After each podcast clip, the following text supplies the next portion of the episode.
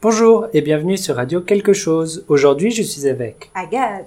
Et Agathe, aujourd'hui, tu vas nous parler de euh, d'écriture et dans la, dans la continuité d'édition.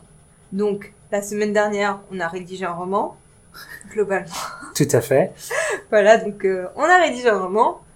Et là, cette semaine, on se dit, on va le faire éditer. Qu'est-ce que ça a édité? Le faire éditer, c'est trouver un éditeur, donc une, entreprise dans le domaine du livre, qui va prendre votre jolie création pour en faire éventuellement un livre papier qui sera commercialisé. Donc qui sera vendu dans les magasins, ou qui sera vendu en ligne éventuellement. Il faut dire aussi qu'il y a deux types d'éditions. L'édition papier l'édition... Euh, comment dit-on L'édition... virtuelle Électronique Édition électronique, ouais. Livre électronique, livre ah électronique, tout à fait. Voilà. Donc, je pense qu'aujourd'hui, c'est bien de dire que se faire éditer, ce n'est pas une fin en soi. Je pense que les gens qui ont vraiment la passion d'écrire doivent se dire j'écris pour écrire et euh, si un éditeur veut de mon texte, c'est bien. Si un éditeur ne veut pas de mon texte, bah soit je le je l'améliore jusqu'à ce qu'un éditeur en veuille, soit je continue à écrire et je me moque de ce que l'éditeur dira, enfin de ce que les éditeurs diront.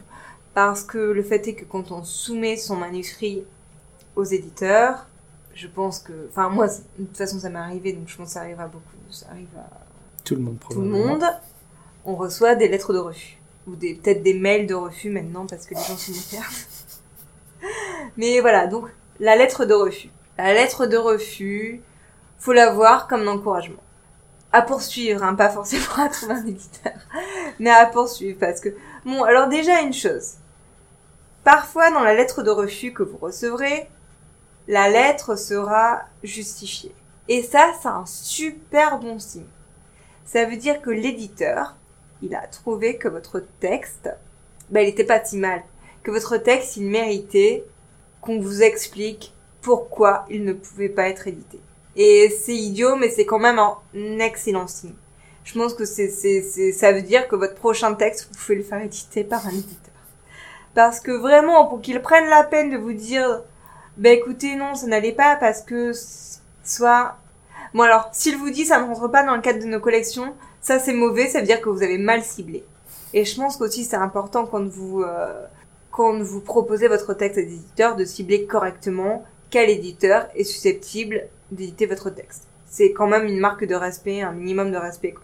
Voilà. Mais si vous avez bien ciblé et que votre éditeur vous répond pour vous dire ah on a on a reçu, on a lu votre texte, il est bien, mais pour telle et telle et telle raison, ben, on n'est pas en mesure de l'éditer.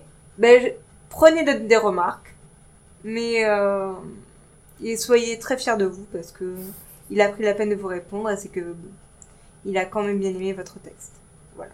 Sinon, il va juste vous répondre. Alors, soit, là, je pense que 90% du temps, on ne reçoit pas de réponse du tout, il me semble. Et 5%, et mettons, allez. Bon, allez, mettons 80% du temps, pas de réponse.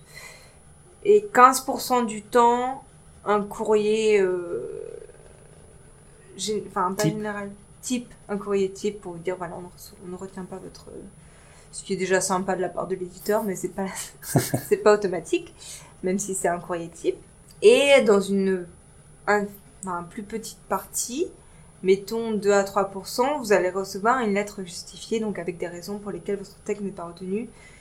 Et alors, je crois que, pas vous effrayer, mais je crois que c'est, euh, enfin, ça dépend de la maison d'édition aussi, mais un texte sur 1000 ou sur 10 000, je sais plus. Enfin, c'est des chiffres qui, qui seront finalement édités format papier pour les éditeurs traditionnels. Papier, donc. Voilà. Donc, euh, persévérer. voilà. Euh, très bien. Et euh, une fois que l'éditeur dit d'accord, on le prend. Qu'est-ce qui se passe? C'est bon? C'est imprimé? Non, mais non, mais non, mais non Parce que votre texte, il est quand même un peu nul sur les bras. non non, alors une fois que l'éditeur vous dit euh, banco, il bah, va falloir continuer à éditer votre texte, à le revoir, faire des modifications. Parce que votre éditeur, il a dit, ouais, il est bien ton texte, mais quand même, euh, ça, euh, c'est pas génial, ta fin, euh, franchement, elle est un peu nulle. Enfin, par exemple, euh, il reste quand même pas mal de fautes d'orthographe et des tournures de phrases qui sont un peu bidons parce que vous n'avez pas écouté vos amis. Si vous aviez écouté vos amis, vous sauriez que oui, là où ils ont dit ah c'est un peu bizarre, je comprends pas. Bah il y avait vraiment quelque chose à faire. L'éditeur sera d'accord. L'éditeur sera bizarre. généralement d'accord avec vos amis. Il vous dire, ah ouais, là, c'est, grammaticalement, c'est bof. T'as voulu faire des jolis effets, mais non. Donc voilà, vous allez revoir tout ça avec lui. Et une fois que c'est bon, et c'est peut-être au bout d'un an, en fait, ou de longs mois, en tout cas, ça prend du temps. Là, votre livre est édité. Mais c'est peut-être l'objet d'un autre podcast. Eh bien alors, à la semaine prochaine. À la semaine prochaine. Au revoir. Au revoir.